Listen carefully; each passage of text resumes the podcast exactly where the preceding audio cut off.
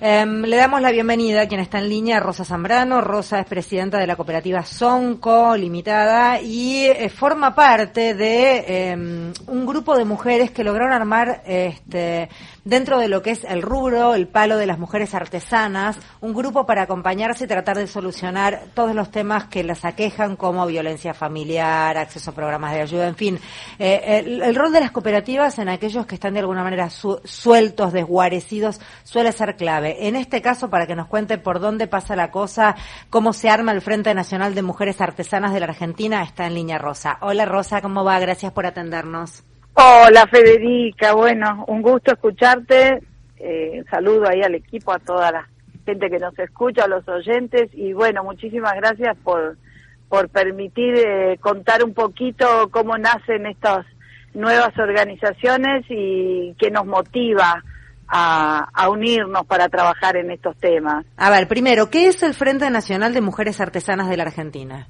Bueno, es eh, nace a través eh, con la pandemia, donde las mujeres artesanas eh, quedamos en una situación de mucha vulnerabilidad en los territorios, sobre todo, y donde sin acceso y sin conocimiento, a, sin acceso a la feria, que es la herramienta de trabajo, y sin conocimientos para acceder a programas y a derechos que te puedan cubrir mínimamente los temas que, que nos afectan, como es la violencia familiar, como es la falta de trabajo, porque las ferias no funcionaban, no había dónde ir a vender, eh, los problemas de alimentación, que quedas eh, muy, muy, muy, muy vulnerable, quedamos, así que un grupo de compañeras eh, decidió armar un Facebook como para empezar a conectar estas eh, dificultades y conseguir datos y pasarlos y bueno y así eh, fue naciendo eh, nació el Facebook Frente de Mujeres Artesanas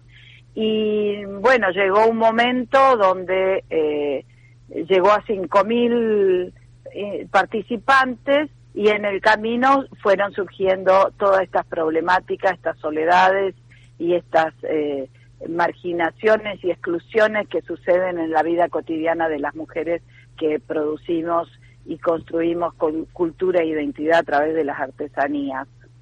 Eh, sí. Así que en diciembre de, de, del año pasado, del 21, eh, decidimos, eh, bueno, ver de nombrar un grupo de compañeras acá en Capital que pudiera dedicarnos, eh, nos pudiéramos dedicar a sostener un proceso de reuniones para formar una organización y esa organización se vio consolidada y nació el día 29 de septiembre eh, bajo el nombre de Frente Nacional de Mujeres Artesanas Argentinas para trabajar en las problemáticas de género, de vivienda, de salud, de comercialización, de capacitación y sobre todo de difusión de, las, de los problemas que hay en los diferentes espacios de feria donde el patriarcado es muy fuerte, al punto, te pongo un ejemplo chiquitito, uh -huh. donde un matrimonio que tiene un puesto en una feria del Bolsón se separa, el hombre se queda con el puesto y la mujer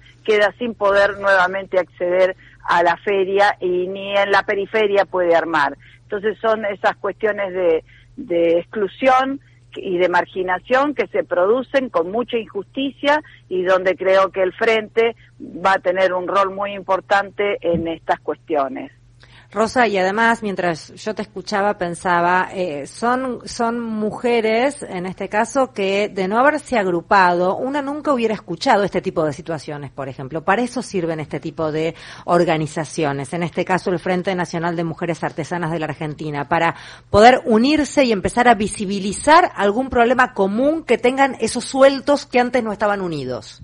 Sí, yo creo que el, el, la organización es fundamental para empezar a unir problemáticas, para empezar a caminar, para aprender, para tomar conciencia de la necesidad de poner el cuerpo en estas eh, en, en, este armado, en esta construcción y desarrollo de lo que significa la identidad nacional y la construcción de cultura y la construcción de ciudadanía dentro de cada espacio de trabajo. Porque Eso además, es fundamental. Rosa, lo que suele pasar también es que muchas veces estas mujeres son las mujeres a cargo de los pibes, de las obligaciones, y con un laburo tan informal y tan por ejemplo, en el caso de las ferias vos mencionabas el bolsón. Son espacios de laburo que se eligen muchas veces, pero a veces también muy crueles en cuanto a lo que te pasa como laburante estando en esos espacios que son más fríos, más incómodos, en fin, hay muchos otros eh, ingredientes que a lo mejor eh, no tiene el que tiene un comercio tradicional. No, claro, yo ojalá nos estén escuchando en Río Negro y les digo a los compañeros del Bolsón y al municipio y a todos los que tienen a cargo la fiscalización de esos espacios que la compañera Miriam Kogan necesita eh, ser reconocida después de 17 años de armar en el Bolsón, necesita que le den su lugar y su espacio porque se lo ha ganado y porque me parece que es justo que si dos personas se separan y uno, bueno, le tienen que dar el puesto al otro y reconocerle todo el tiempo. No estamos diciendo quítenle el espacio al varón, sino una igualdad, denle un espacio, ábranle, permítanle esa, esa posibilidad porque se la ha ganado. Eh, así lo mismo pasa en Córdoba, lo mismo pasa en, en, en San Juan, en San Luis, o sea, los nosotros venimos del Encuentro Nacional de Mujeres en San Luis y bueno, ha sido como el espacio donde dimos a conocer nuestra, nuestro frente y bueno, ahora nos queda la, la, inmensa tarea de trabajar eh, y de empezar a, bueno, a incidir de alguna manera con esta mirada que tenemos en los distintos ministerios, en las distintas gobernaciones y en los distintos municipios para empezar a encontrarnos con todas aquellas compañeras y elaborar un plan de acción eh, que sea igual en todos los territorios, como que contemplen las dificultades y las características en cada lugar y, eso va a llevar un largo camino, pero creo que es el más seguro, porque mientras más lento, más fortalecido va a ser esa construcción. Así que bueno, es, eh, les decimos a todas las artesanas que nos estén escuchando que se quieran asociar, que nos que se unan al frente, al Facebook, que tenemos frente de mujeres artesanas, que se unan y bueno, y en cada lugar eh, tendrá que ir naciendo un espacio del frente para aglutinar las problemáticas y las debilidades y las fortalezas y empezar a trabajar desde ese lugar para hacer un frente grande y que podamos también reclamarle al Estado los derechos que necesitamos se respeten. Rosa Mario, mi nombre, ¿qué tal? ¿Qué tal, Mario? ¿Cuántos, cuánto eh, se puede establecer cuántas son las mujeres artesanas en la Argentina?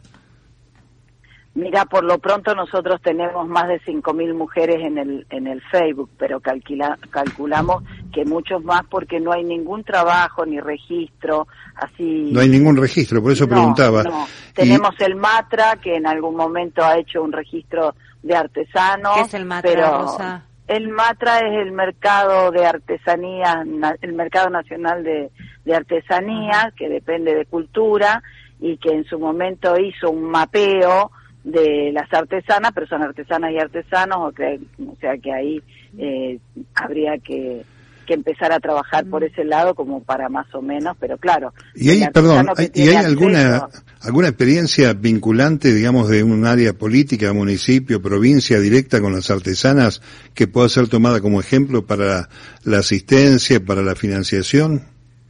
En general hay en los municipios una son los que tienen un área de aplicación en las ferias de circuito que se arman, eh, pero no sabemos eh, qué incidencia tienen los programas. Generalmente las artesanas se anotan eh, individualmente a los programas de cultura Claro, pero porque también... Pero no hay algo que... Eh, hay, ese es un trabajo que hay que hacer, porque debe ser reconocido claro, en esa área. O sea, está buenísimo que aparezcan ustedes, Rosa, y estas 5.000 primeras, la verdad es que es un montón en poco tiempo. Evidentemente había un espacio ahí de una necesidad que ustedes están entendiendo, y que existe este Frente Nacional de Mujeres Artesanas de la Argentina, me parece que viene a ocupar un lugar muy interesante para aquellas mujeres que desde la artesanía paran la olla en la casa, mantienen en su hogar, en fin, y además hacen un aporte tan importante a esa economía muchas veces vulnerada y ninguneada y que no se ve. Así que felicitaciones, Rosita.